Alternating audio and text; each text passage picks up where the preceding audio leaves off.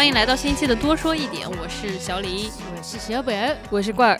今天我们的选择题，这已经变成一个固定栏目了。在开始新一期的节目之前，我们会有一道选择题，先让大家选一选。有请今天的出题人小宝。其实今天是个是非题，不是选择题哈。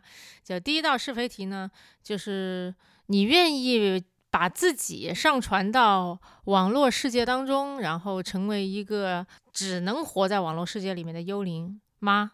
嗯，你只能跟你所有的亲友以发信息的方式，或者是视频电话的方式联系，然后真实世界你也去不了，你只能在网络世界里待着。这是第一题，Yes or No？你们俩说。哎，是个连环题吗？嗯，活着的时候传还是死了以后传？活着的时候传，好好活着的时候传还是苟延残喘的时候传？那你可以先回到好好生活的时候，你是不愿意传的，对吧？嗯嗯，Of course，嗯，那他 OK。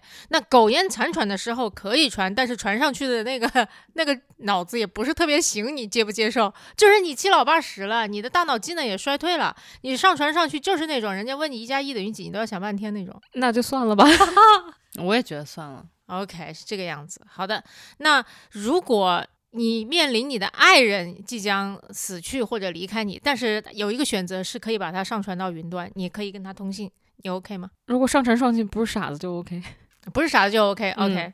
你呢？嗯，小李呢？也 OK。嗯，那再往下哈，已经上传上去了，你们已经聊了五年的天了。接下来你在现实生活中又遇到了另外一个非常吸引你的人。这时候你会怎么办？A，啊，现实当中跟这个人交往，然后继续跟跟你过往的伴侣网恋。B，现实当中跟这个人交往，把过往的恋人拉黑。C，你们可以自己想一想。我选 A。你选 A，，继续是不是牛逼？小李，哎呦，我不知道，把我自己拉黑吧。什么叫把你自己拉黑啊？是要把你自己上传到云端吗？然后跟这个世界断联？哎呀，好难哦，不喜欢这种好难的选择。那你呢？啊，我我是出题人，出题人也可以有答案呢。这样吧，我觉得在这个节目里面，我们会聊到这个地方的，然后会看到一个很有意思的选择。嗯，我就先跟大家说，我就是。遵循那个选择哦，还卖了一个关子，好的关子好吗？谢谢小宝，让我们这一集的完播率又上了一个台阶。你怎么知道呢？说不定大家说去你妈的，关子就忘了。嗯，好吧，反正观众朋友们听到这儿可能也挺莫名的，这跟这期节目有什么样的关系不重要哈。这个题目我觉得大家可以做一做，把自己答案写在评论区好吗？好的，那我们就还是进入我们这一期的正题。这一期我们要聊的是一个新在豆瓣上面上榜的。动画片系列动画片叫《万神殿》，用英语讲它的剧名叫啥来着？没记住。这一段加了吗？求求了！录之前刚拿电脑查了一下，真的没记住。还是小李的法语发音好听一点。法语是叫 Bandeon，但是好像英语是叫 Pension。好像是这样的，反正就是一个众神都在的一个这样的一个地方吧。嗯，这个剧呢，其实有点复杂。嗯嗯，因为我们尝试想要跟大家讲这个故事梗概的时候，以前我们都稀里哗啦，每人就说两句，然后好像就把这个剧情就给讲清楚了。然后今天我们是认认真真的请小宝同学捋了捋，一共有六条故事线，四条，四条，嗯，四条吗？哦，好的。但是郭二有一个一句话介绍：云当爹。云当爹，嗯，哎呀，这不是广大网友目前都在做的一件事情吗？就我是你爹，我是你爹，我是你爹，啊，好吧，结合着前面啊那道选择题或者是非题哈，大家可能已经呃初步了解它的前提哈，就是这个故事呢有点复杂。我这么来说吧，就是这个故事一开头的引子呢，就是一个女孩爹死了，但是忽然有一天网上有一个很像爹的存在啊，就开始用表情包跟他聊天。啊，听着有点瘆得慌。然后接下来就展开了故事线一，就是这女孩发现了爹原先的公司把她爹上传到云端了。这一刻有一点像《黑客帝国》啊，因为就生存在这个网络世界里面。那故事线二呢，就是她慢慢的发现，不止她爹被上传了，有另外一个天才女交易员和一个天才印度程序员也被上传，并且被摁在某个服务器上疯狂的工作啊。此处呢，有一点像人生切割术，大家看到就知道了，一个人不断的在同一个房间起醒来，然后并且工作。然后离开，留不下任何当天的记忆，第二天再来。然后故事线三呢，哼，就是精彩了。这条故事线，就这家公司不止 上传人，还做人传人嘛？不是，就他不止上传人类啊，他为了解决他们上传人类一直存在的一个技术问题，就是这个上传到云端的大脑也活不了多久，它就会衰减。嗯啊，为了解决这个问题啊，他们就克隆了自己的创始人 Who is 非常像乔布斯的一个人哈、啊，克隆了他，指望他长大之后继续攻坚解决 bug，这还没完哈，就为了让这个被克隆出来的人能够长大之后跟乔布斯一模一样，我我是说这个公司创始人一模一样。所以他们还创造了一个跟乔布斯当年小时候的环境一模一样的环境，有个长得差不多的爹和妈啊，等等等等，这一切大家觉不觉得很像《楚门的世界》啊？哦，真的耶，然后故事线四呢是那个前面被上传到云端的印度人，他害怕嗯孤独，于是他把这个上传技术 发了六个邮件，对给到世界各国的这个情报机关，于是各个国家就开始了这个技术竞争，疯狂发展这个上传技术。哼，此处你们觉不觉得有一点像《三体》和《降临》？对，尤其是后面打仗的地方，嗯，我也不明白为什么各个国家收到了技术的第一件事情就是我要搞死 其他，我也不知道你们有没有收到技术，但是我反正我收到了这个技术，我就要用它来搞死你们。这就是《三体》里面的那个黑暗森林法则嘛。对就是管你的，反正我就 assume 有这样的嗯人在。对，我一定是得跑得最前面的，拥有最精准的技术的，要不然你开一枪我就死了。反正就是这么几条故事线就砸在一块儿吧。其实大家听到这个故事线这么丰富，就肯定会想，这动画剧集得有多少集啊？其实没有多少集，一共就才八集吧。我们也发现了，就是这一集其实它也没有完全完结，应该是留了一个巨大的悬念。然后第二季对应该是续订了。嗯，嗯万神殿第二季是续订了，已经续订了三季，哇哦嗯就很厉害。我就想知道，全世界都要打核战争了，接下来怎么搞？外太空吧，或者完全进入赛博世界对，刚刚小宝把这一季的这个结局就是剧透了出来，不小心听到的小伙伴们就当听到了脏东西，就 忘记什么玩意儿。好吧，说到正题，说到正题，就这部动画剧集呢，其实评价挺两极的，有很多人说哇太神了，绝对是嗯。今年自己的观影 top 三之一，甚至有很多人说是 top one。确实啊，就马上已经到年底了，给各位剧集留的留的机会也不是很多了，大家加加油啊！对还有什么前三。赶紧上啊！但有的人呢就说没什么好新鲜的，就各种杂糅。因为刚刚其实，在介绍剧情的时候，小宝已经提到了好几个跟他有一些相似或者有一些呼应的剧集吧。嗯，啊，你们你们怎么看？就你们觉得这个剧到底是神呢，还是就是一般般，或者说就很烂？烂肯定谈不上，但神吧也谈不上。嗯，我反正就用一个词来形容观影体验，就是可预测，嗯一切都能被猜到。哦，是吗？从印度人出来，在那块儿谈话的时候，你就知道他一定会被弄死。哦，是吗？对，你也太能预测了。刚刚郭儿说的是，就是那个非常牛逼的印度工程师，他当时想换工作，然后其实就在外面去接触一些其他公司的人。他在谈话的时候，郭儿就觉得这印度工程师绝对就要被弄死，他的大脑就要被上传到云端去。对天哪，你也太能预测！你想完全是你的预测能力啊，不是啊，就是你在一个餐厅里那么高声的讨论一个机密，哦你会不会被弄死？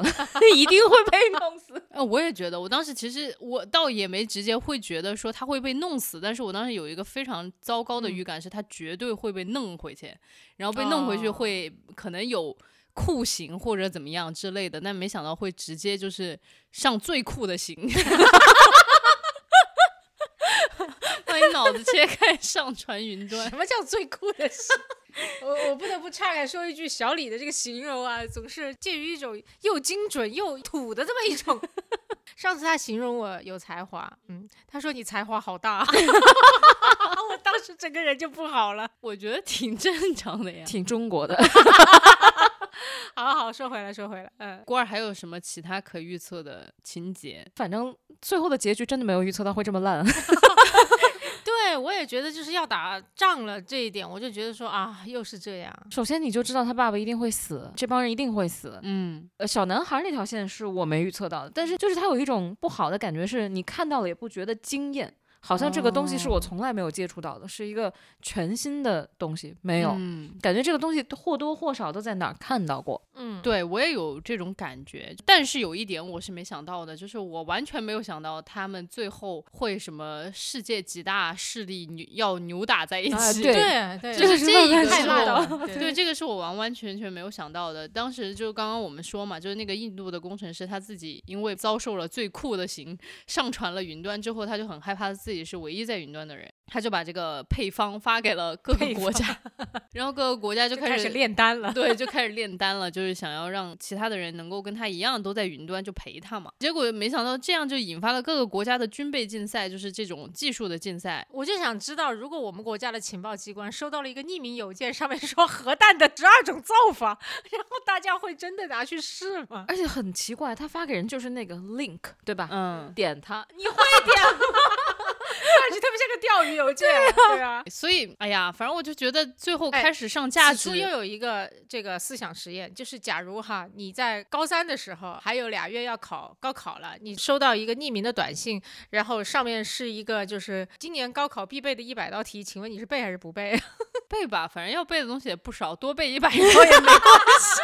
？OK，那你的这个选择是这样，那你呢？你背吗？我突然明白了这个结局为什么会这样。对吧？所以就你们那一百道题你们都会去背，那人家就说那我造一个试试嘛。但是我就没想到他会发给六个国家，那我就觉得哈，就不要以为这么说好不好？就不要以为这些大机构的意志比我们个体要复杂和高明。我们个体会干的这些傻不拉几的事儿，我觉得大的组织只有干更多的份儿。不，大组织干出这个事情，我觉得正常，但这个人不太正常，为什么要发到六大组织去？他想要他们都来上传一些人类给他就想要特工来给他作伴对他想要一些牛逼的嗯人给他作伴儿呗。你看都是人性。我说我自己没想到要传给六个国家的原因是我没想到这剧集要把价值上的这么高呀。降临在世，对我当时就是觉得天呐，这个 ending 跟当年的降临也太相像了吧，但太让人掉下巴了吧，就是有这种感觉。嗯，但是说实在话，就是他们不是被上传上去的那些人类嘛，然后一开始的时候，其实除了消失了的爸爸，然后这个印度工程师，然后还有加上天才交易员三个人被上传了，他们三个人一开始其实是形成了某种同盟。然后他们形成同盟的那一刻开始，我就觉得他们绝对是会撕裂的。嗯，就那个东西是我完嗯全预计到了的，这个倒是没有什么出奇的。其他的话，郭儿这么一说，我就觉得好像其他的都是在哪里似曾相识。，对，缝合怪一个，但缝的还不错啊。哦，我觉得得缝的还不错，可能是因为最近烂片儿看太多了吧。弗兰肯斯坦也是可以看的，弗兰肯斯坦就是缝合怪啊。啊操，这这段我一定要保留。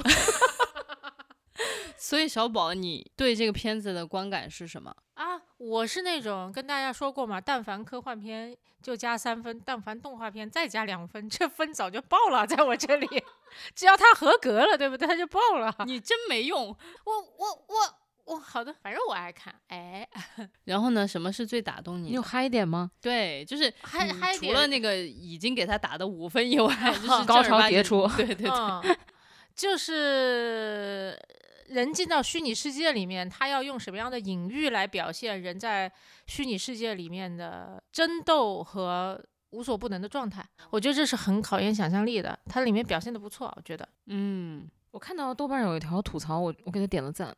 他说内分泌都没了，怎么还有情绪问题这么大？哎，好有道理哎！你看这里面有一个设定，就是那种他把这个人的大脑哈，然后逐层扫描放到这个服务器里之后，需要他干活，对吧？嗯而且就是说你既不用吃又不用喝，嗯，也不用干别的，你就玩命的干活呗。我而且我限制了你很多的功能，你就只有干活这一块儿的区域在活动。结果就发现那一块儿的创造力和效率特别低，嗯，于是又给他灌回去。就比方说妈妈的唠叨呀，女儿的爱呀，给他灌嗯回去一些这些情绪之后，哎，他的整个脑子就好用起来了。对，我倒是没怎么怀疑过这个假设哈，是不是真的？我觉得可能是有一定的科学依据，还是我们一厢情愿？但这个东西应该是情愿吧。但这个东西应该是建立在你的内分泌、你的激素还在分泌的情况之下，所以我觉得过儿刚刚说他点赞那个评论非常的精 准。照常理来说，他们应该就只是一堆 code 了，他们嗯就只是一堆代码了。啊，当然，它这个设定肯定是为了让我们去引我们思考一些问题嘛。就这个问题到底是什么呢？是什么呢？人之所以为人，怎么回事？上来上的这么高？就是因为他有尊严。怎么说呢？就是 What's human？就是就是把人和其他东西区区分开来的东西到底是啥？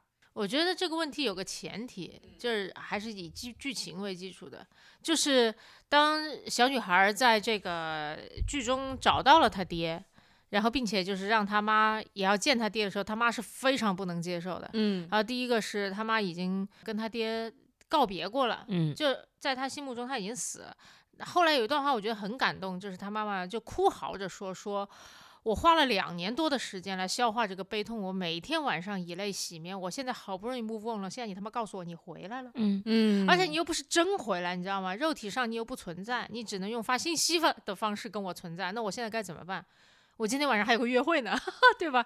嗯，所以，所以他妈妈非常抗拒要承认他爸爸这种形式是人类，嗯，而女儿又非常期待他爸爸，嗯无论用任何形式都期待他爸爸回到他的生活当中，嗯，所以就有了很强烈的母女冲突。这个是带出来的第一层思想实验的问题吧，就是到底什么是人？如果你的肉身已经完全消亡，然后你的思想被上传到了网络上，你还是人吗？然后接下来往下一层，就是那个女交易员其实也差不多快要死了，就是她的那个大脑在云端的存在也快要消亡了。嗯她的老公就打算做一件事情，就打算去把她的源代码偷出来，就是当时扫描她的结果那一刻，呃的那个拿出来，拿出来之后在服务区再重新激活，似乎他又可以再活一阵子，嗯嗯哎、但是就不会有不会有从那一前面那一刻开始，然后往后的记忆了，嗯，嗯，所以就对吧？这又往下挖了一层，到底什么是人呢？嗯，如果前者算人的话，那他再重来一次又算吗？这个片子挺有意思的一点，我就是他反反复复提出这样奇奇怪怪的问题，说包括里面有人说啊，你上传到云端根本就不是来世，就是这一世、嗯啊，等等等等。女程序员那段对话挺，我觉得是整个整个剧里面最让我动容的一段。一对一个是这个，一个是妈妈跟爸爸分手那段啊。对对对，就是女程序员跟她老公说：“我不想回到两年前那段源代码了，为什么呢？那时候我还没有爱上你。”我觉得最让我难受的是，原来她在这段婚姻里她是没有爱情的，嗯然后反而嗯是她死了，等于两个人 break up 了，然后再重新建立关系的时候才爱上的，嗯，这是让我觉得挺妙的一点。你们觉得呢？就真的假设就是被上传到云端啊、爸爸上传和女教育员上传，真的都是意外，这个不是我们能选的，但它已经是那么存在了。那你愿意承认他们是人吗？或者他们至少是过去我们认识的那个人吗？我可能比较传统吧，我就还是觉得有肉身的才是人。我觉得，你看，你找一个伴侣啊，你的伴侣能替你做什么？就是老了翻身拔管儿，对吧？这种事儿，机器人都能做。哎，确实，你要是找一个语音聊天呢，比如说什么小爱同学，对吧？他说出那些话，他可以说给所有人，他也不知道你想听什么安慰的话，就是他那套说辞都是一样的。嗯但是只有你那个伴侣的那个脑子，他给你带来的情绪价值，带来的那种爱是东西，其他东西替代不了的。嗯，所以我觉得 OK，那就是那就是人他，对，嗯就是人。但是因为我之前看到过一个什么研究还是什么的，反正就是说小朋友就还是特别需要妈妈的抱抱嗯和妈妈的贴贴。就是如果从小没有妈妈的抱抱和贴贴的小朋友，长大之后会变得非常孤僻，甚至他的大脑的发育都会有问题。所以说，我觉得贴贴也是很重要的。当然，就是比如说他能说出来一些你想听的话，或者说他特别知道你到底需要什么样子的安慰，或者怎么让你快乐，这些是言语可以做到的一部分。但我觉得，就是贴贴也有能够超超越语言的语言的一部分。力量，就是因为我当时看到这个 Lori 和她老公的这段关系吧，当时就让我想到了那个之前约翰逊声音出演的那个 Her，啊、嗯是，就当时到最后的最后，他其实 Her 那个电影是给出来了一个答案的，就是说还是觉得这种一个在云端，一个是真实存在的这种东西，它还是。不稳固的，它还是嗯会让人痛苦的。就哪怕它总是能够给你安慰，它总是能够在你最难过的时候给你打这一通电话，说你想听的话，但是你们两个永远就是无法贴贴的，这就是嗯一个不完整的东西。赫尔那里还有另外一个问题，不仅是不能贴贴，还有就是由于它是一个非常强大的 AI，所以它能同时跟一千一万个人这样 嗯，这这样去聊天儿，所以男主角是没有办法接受这种不是一对一的关系的。所以他其实就讨论了人的完整性和爱情的排他性。嗯，所以刚开始小宝问我那个问题，我为什么会选择 A，你明白了吗？是的，都要啊。所以小宝的答案是什么？其实我会觉得，我会认为他就是人，并且他就是我之前认识的那个人。有时候我会反过来想这件事情哈，就是说，比方说你和你的伴侣关系很好，但因为种种原因，比方说他被外派了，或者嗯他出国留学了，接下来你们就远隔重洋，嗯，然后又因为一些大陆板块漂移 的比较迅速，对不起，什么东西？我听到了一些什么怪东西？哎哎，突然就回不来了啊，就是飘出了地球。这哪里用板块漂移？现在不就是对，就是板回不来了。你们可能会非常非常长的时间就见不着面，就只能通过这种语言的方式去沟通。然后呢，时间就会越来越长。我们再拉远一点，你们突然就阴阳两隔了，你知道吗？阴阳两隔也是一种隔开，但是呢还是能通信。他给你托梦，你给他烧纸。这还是能够沟通的啊！我们假设啊，但是它是一个频繁的沟通，对吧？那你还是会觉得他是我生命中很重要的一部分，他还是原来那个人，对吧？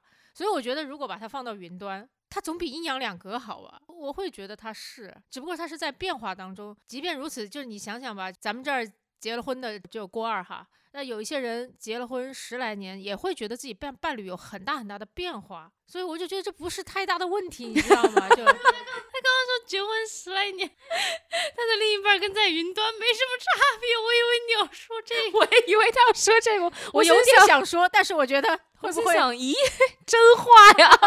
我后来咽了回去，我就觉得会不会，嗯，就是扎到了一些人就，那所以你们觉得不能贴贴也没关系，就是贴能不能贴贴是分阶段，真的是分阶段的。你说妈妈的抱抱当然很重要，可是就是咱扪心自问，我们多久没有和妈妈拥抱了？妈妈还是不是妈妈？但是我分阶段，朋友。我是觉得吧，人的脑补能力是特别强的。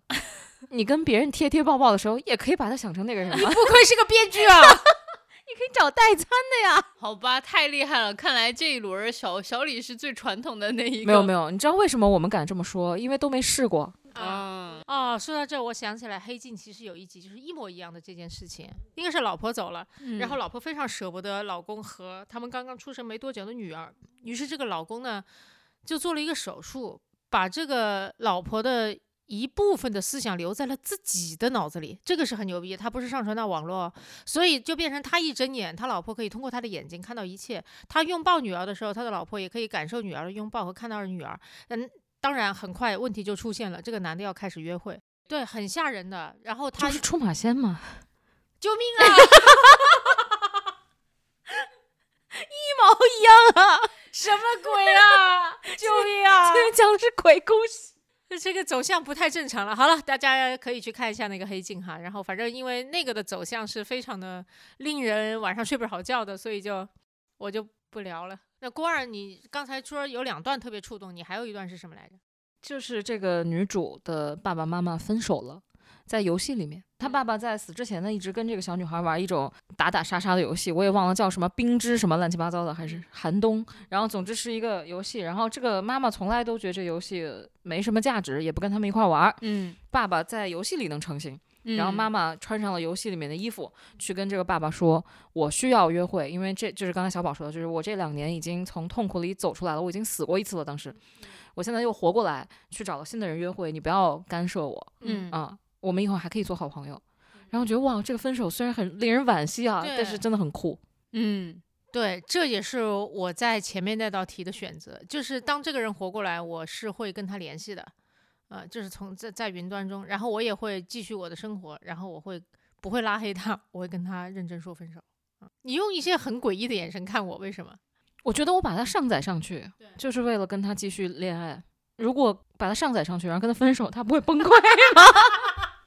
哦，对你都忘记了，你刚刚的那串连环提示，就是是这个答题人把这个他自己心爱的人上传上去了。是的，嗯，对，没错。对啊，所以你还爱着他，你把人家给上传上去之后跟人家说分手，你是有毛什么大毛病？但事情就容易是变成这个样子。就比方说哈，你有一个伴侣，然后你把他劝出去留学了，他在留学的过程当中，你又发现了别的你你喜欢的人，然后他又回不来，他在那边也有他的生活，你会不会跟他说分手？我觉得大部分人都会的，尽管很痛苦和很可能会被骂渣男渣女什么的。你们在有伴侣的时候，对不起，一个非常 tricky 的问题，你们在有伴侣的时候会喜欢上别的人吗？会啊，怎么 deal 这个问题呢？对不起，跑题了。我觉得没有问题的时候是不会喜欢上别人的，通常都是这一段关系早就发嗯生了裂痕，嗯，然后才会喜欢上别人。哦比方说长期的异地就是问题啊。就嗯对于有一些人来讲，我有伴侣就够了，他就嗯要、他要的是那个有字，那我需要的是这个伴侣生活在我的身边真的是有伴子。你说的特别对，但是你很多人年轻的时候都干过一些特别傻的事情，就比方说觉得自己的伴侣出国能够挣大钱，或者是以后把我。接出去等等，他就会劝他的伴侣说：“你赶快出去留学，或者是劝自己的伴侣说：你可现在要努力挣钱啊。”然后结果会搞得两个人异地，或者是另外一个人根本没有任何时间陪在自己身边，结果就出现各种各样的问题。很多人年轻的时候都干过这种傻事儿。这不是李小军吗？对，我也想说，怎么又跟上一部电影连在了一起？太可怕了！这是什么连环套？套啊套啊！我我懂你的意思，确实你都把它上载上去，阴阳两隔这个 gap 是挺大的。那、人是会变的。我就觉得这个处理特别新，这是唯一一段我没有预测到的。我我非常非常惋惜，我觉得这是年度最佳分手。我不知道是不是因为这是一个活人跟一个虚拟人分手才能分得这么利落。嗯，有可能，嗯，我觉得一开始这个活在云端的爸爸也是不太能够接受他妈约会的，因为他一从女儿那里听说这个名字，他就冲到这个妈妈约会对象的家里面，把他所有的灯都搞灭了呀，然后在所有的那些音响里面播放情播放一些奇怪的歌啊，播放一些什么 I'm Alive 啊这种歌词的歌。所以刚刚你们说到那些呃人和人间交往啊，就是谈恋爱的这些事情啊，你们会觉得人和人之间就是这种相处最重要的、最不可被替代的，到底是啥呢？来，我们一起说，一二我三，我改主意了，怎么回事？我们刚才约好了一起说贴贴的，我叛变了。你叛变了革命。刚才咱俩其实已经给出答案了，聊天吗？你们说的是？他他明显是贴贴，他都要跟人分手了。哦，对对对对对，我觉得是不仅是贴贴吧，那个贴贴不是说我们俩真得肉身贴在一起哈，就是我觉得他得真实在我生活中存在。嗯，而且我不知道大家有没有这种感觉，其实你要是跟一个人是生活在同一个空间的话，哈，你们俩是可以不说话，然后感受到彼此的存在，也觉得温馨、嗯安全和有爱的。但是如果你们是在一个屏幕前或者是电话前，其实你们是需要不断的输出一点什么东西，然后才让能让那个人感受到你的存在，并且那个人也必须就是这样才行。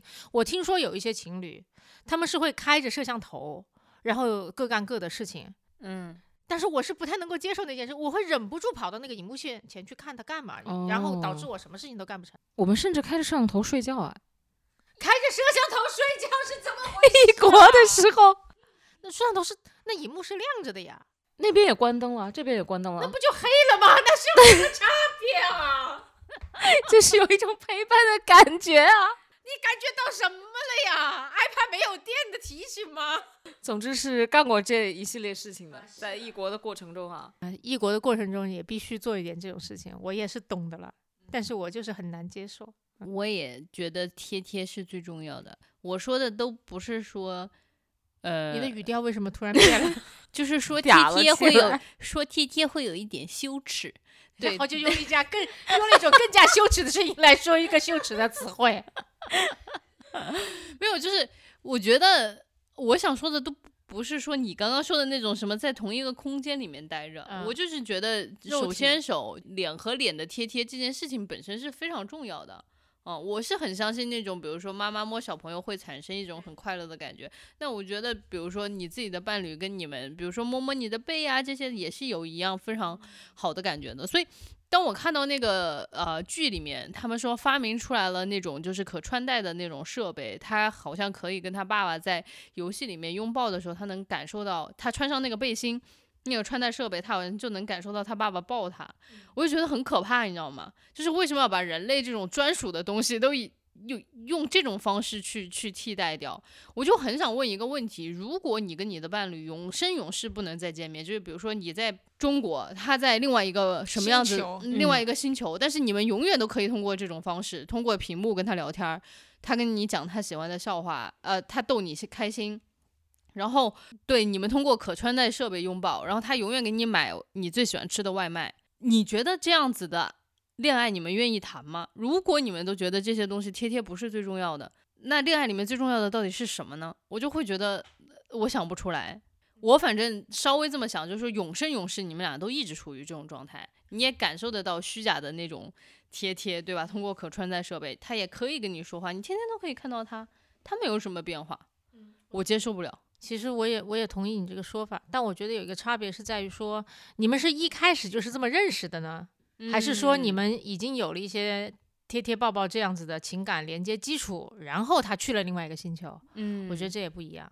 哎，总之我就觉得这剧里面有非常多的问题可以拆得非常非常的细，是很好很好的思想实验吧。嗯我可能可以，那你的前提是你先你你们就是用用这种方式认识的，还是怎么样？没有，肯定是线下先认识的，嗯一起生活过一段时间，然后分开了。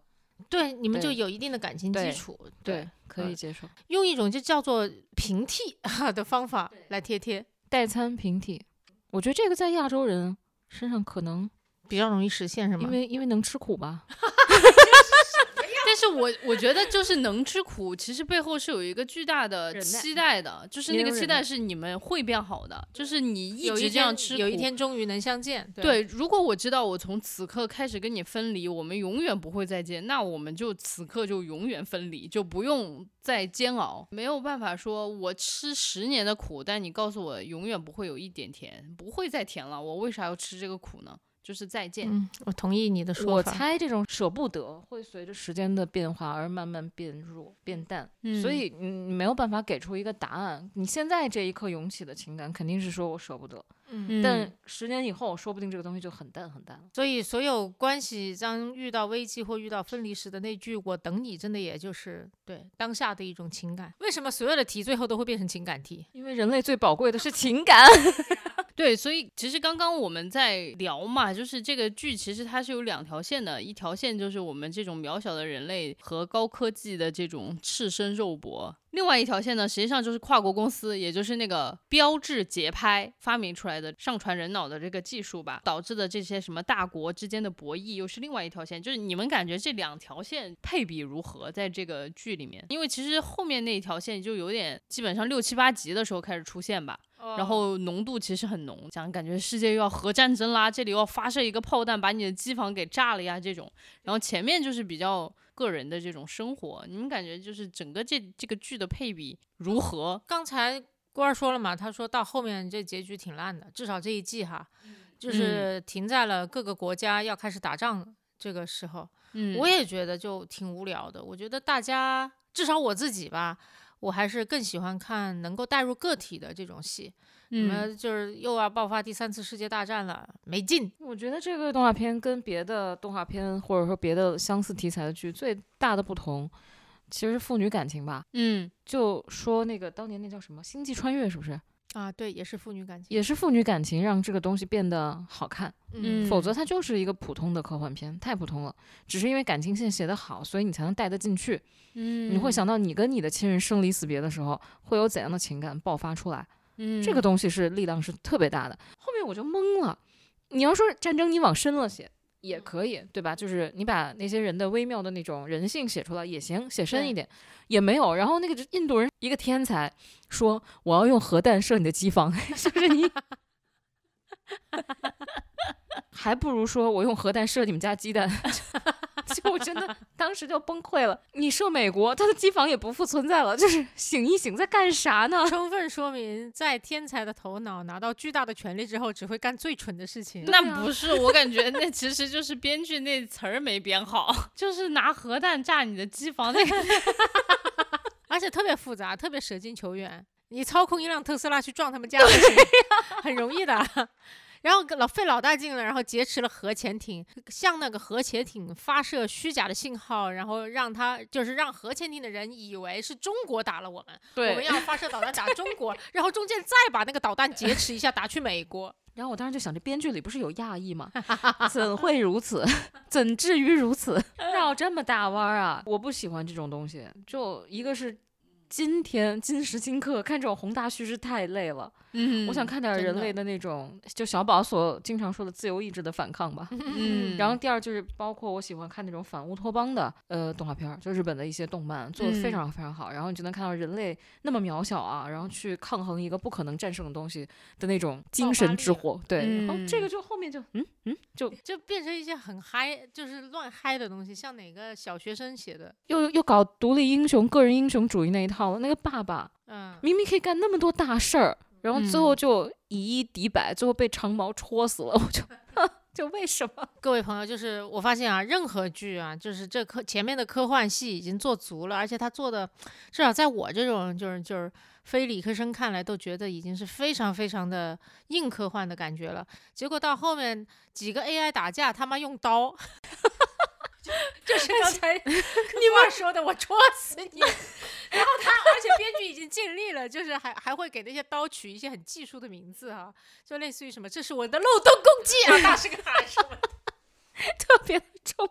你们两个不说，我都没有特别意识到这是个问题，说明我对那个就是中国东方武侠剧那个基因深入骨髓。然后后来我在想，你们刚刚一说，我说对呀、他们为什么还在用刀？不应该用一些什么激光枪啊这种之类的，就是更加的而且吧，他前面铺垫了超级多，他爸能变成纸片人，你不是可以躲吗？然 后我就觉得你都是一个意识了，你的想象力呢？Laurie 不是一直在开发你的想象力吗？然后最后就被长矛戳死了，然后那个小女孩，而且为什么要做这种场景？小女孩被定住，眼睁睁的看着爸爸死，哇！我当时真的窒息，我说三星吧，撑死只能三星了。对，到后面就有一些落入俗套了啊，各方面什么大国政治啊，然后个人英雄主义啊，长毛戳死啊，就我真的发现写这种反正大国政治这种争斗或者这这那那什么的东西，我真的感觉不是普通人能写好的，没有人了解那东那里面到底是在干嘛，那些决策到底是怎么被做出来的，那些互相汇报的关系到底是怎么样的，很多时候就是哪是这种普通人能想象的，你非要上这么一个价值，就让人觉得特别的拖戏。就最后的一到两集，他是讲这个，我就觉得他如果再多讲一点点，我真的可能就要放弃这个动画。但最后的最后，其实郭二还是说他落到妇女的这一个小角落上来了，还是觉得比较站得住嘛。反正这故事是完整的，虽然缝合，但它拼的图案就拼成一个，就有点像那种花格的被子，你知道吗？一块碎布一块碎布那种，就 这被子拼出来整体还凑合，还还能盖。对对对，里里面有一条线，Caspian 那条线嗯，Caspian 那条线，我觉得是做的比主线要好。嗯，对，Caspian 其实就是乔布斯二世吧，我们叫他，因为 Caspian 这个发音真的好难哦。我觉得那是整个剧前面最大的悬疑，就是一个男孩儿，一个超级黑客，他慢慢就会发现身边有些不对劲的地方。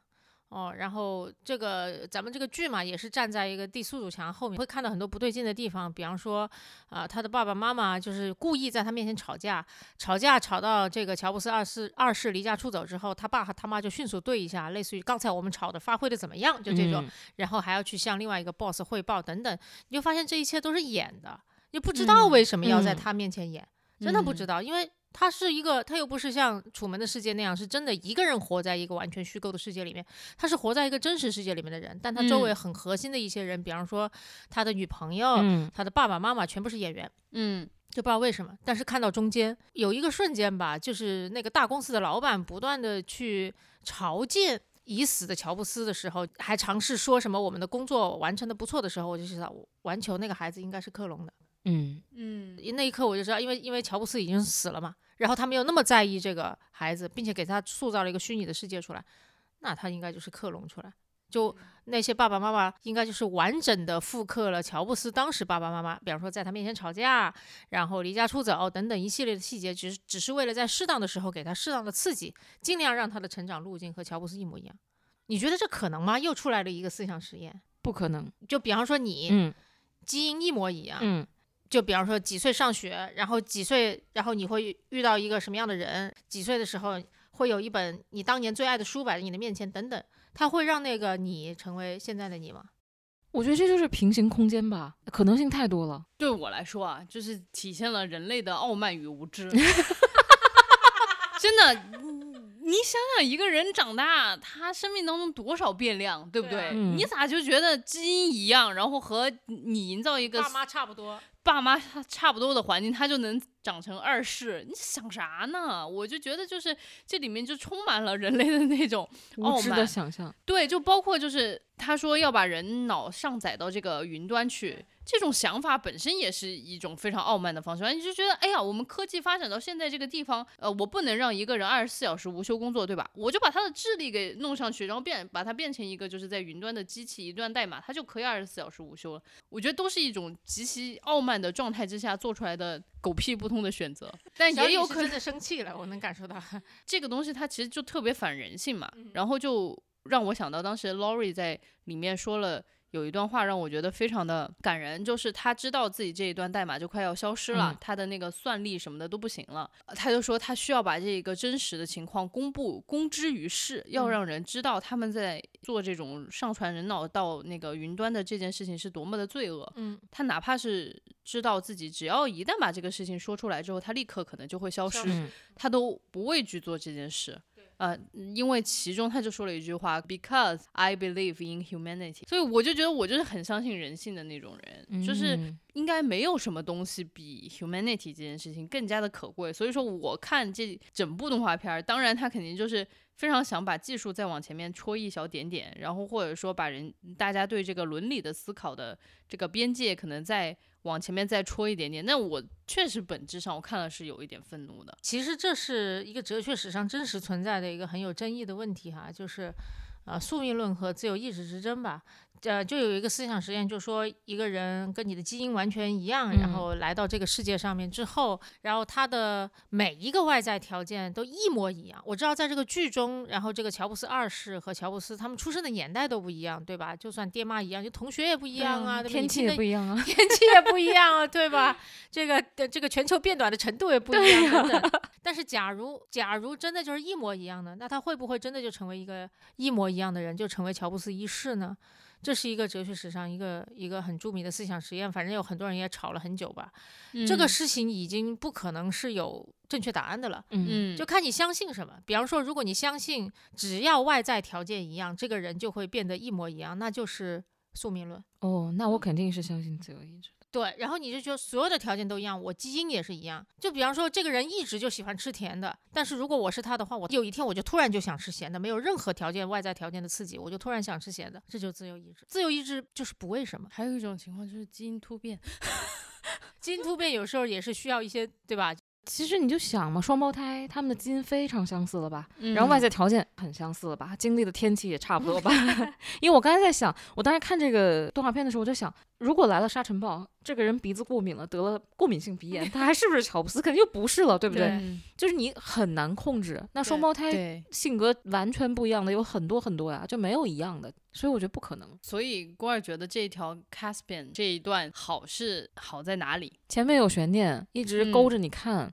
然后克隆这个事情本身就很惊悚，嗯。然后你就觉得你把乔布斯，呃、当然不是乔布斯，就创始人这个想克隆出一个自己的这个事情，你往这个名字上想一想，你就觉得好像这个万神殿的神也有他自己，我就觉得这条线写的是好的。但是 Caspian 哦对我来说，他真的 so hot，然后我就 智性恋啊，我对不起们郭二就是因为刚刚郭二说到那个万神殿，其实也就是扣了一下这个动画剧的这个题，为什么要叫万神殿？无非觉得上传到这个云端的人类就变成了神嘛，他就完全不受肉体的限制了嘛，以及就是现在互联网对于我们来讲，就难道不是就是另外一个平行的存在吗？所以他在这个平行的存在里面，他似乎就是无所不能的。他就是神了。然后我粗浅的认知就是，你上传了一万个人到这里面，就变成了万神殿。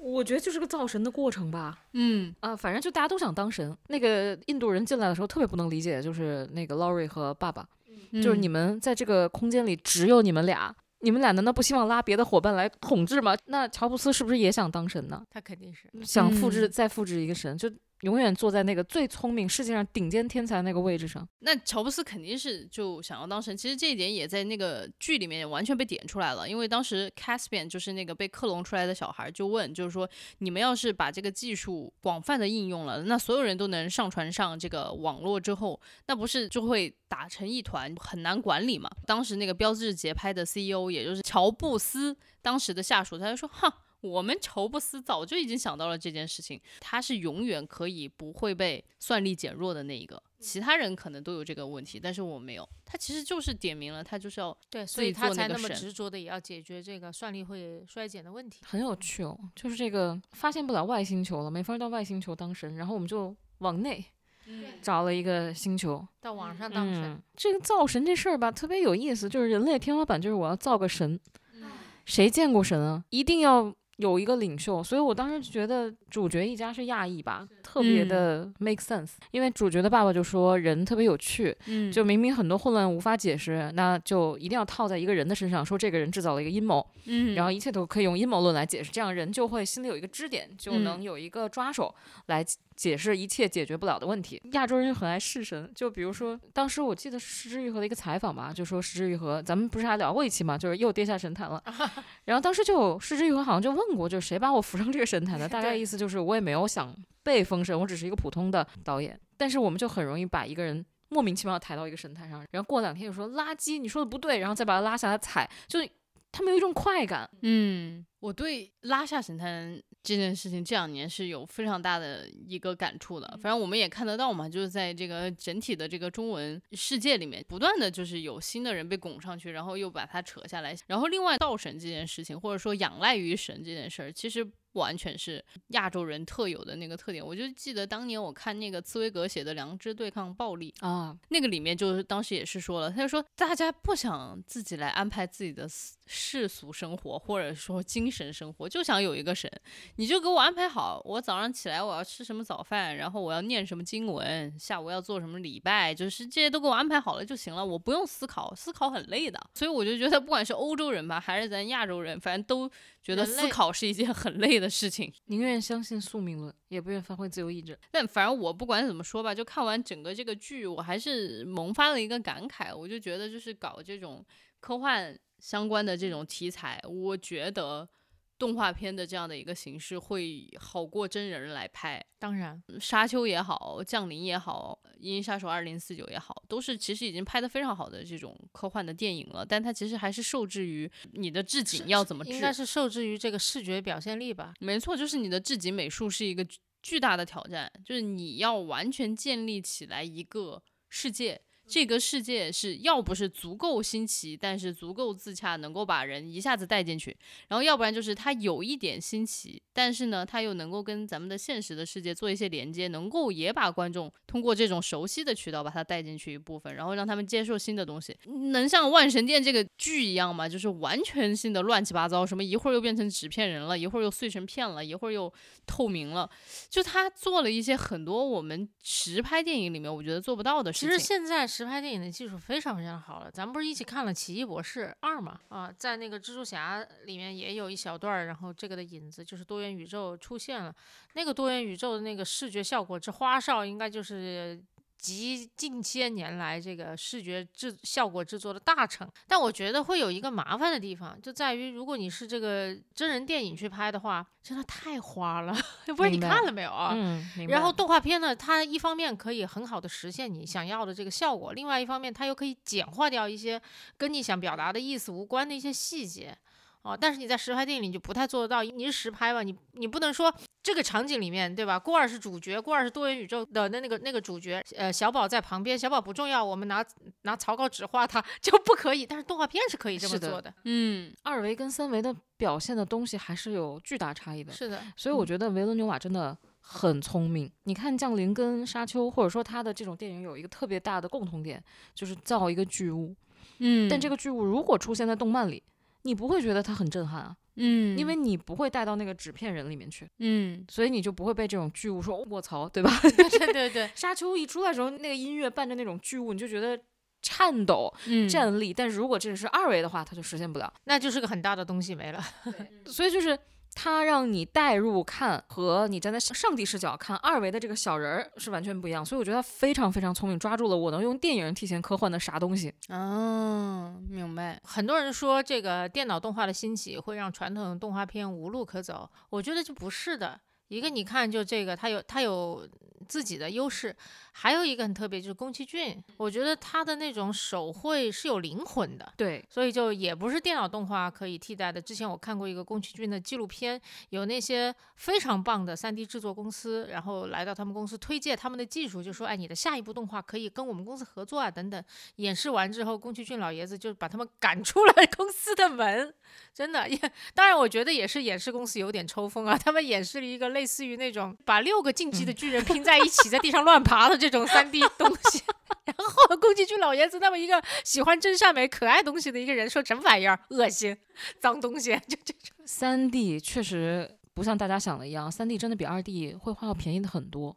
因为你只要建了模，你这个人物就有了呀。呃，但是二 D 你真的是要一张一张自己手画的，这个工作量巨大。没错，其实挺有意思的，就是因为我今天也看了一下这个呃万神殿的导演他接受的采访，然后其实很多人就会以为他一开始的时候就想要做一个动画，其实不是的。他一开始的时候做这个本子的时候，他就是写了一个这样子的一个故事，然后结果后来他们在想到底用什么样子的形式把它去表现出来，可能是最高效的，我最对，应该是叫做。我觉得不是说它的效率是最高的，而是被大家能够接收到这个故事到底想讲什么，信息是最多的，信息是最多的。它其实最后是选择了动画的这样的一个形式，要不然其实我们我真的挺难想象的。如果要做到同样的这种信息接收率，它如果真的是做一个真人的片子，那得多费钱，嗯，得多费时间，然后你在美术置景上你得花非常非常多的心力，然后包括就是。嗯，刚刚小宝和郭儿都说到的，就是他们在那个动画世界里面变来变去。那个我们在动画世界变来变去，我你就画就好了。但是你要真的通过真人电影，你要表达那个东西，你要表达的怎么让大家觉得又服气又不觉得突兀，那真的是很难。对，而且就是特效还不能抢了剧情的劲。而且吧，你就想那个空间，你们家突然出现一个人头，吓不吓人？对，没错，它不就是它不是一个科幻片了？我觉得它惊悚片。对，就是贞子出来了，所以还是不得不感叹啊，就是我觉得搞这种科幻，如果你本子够好。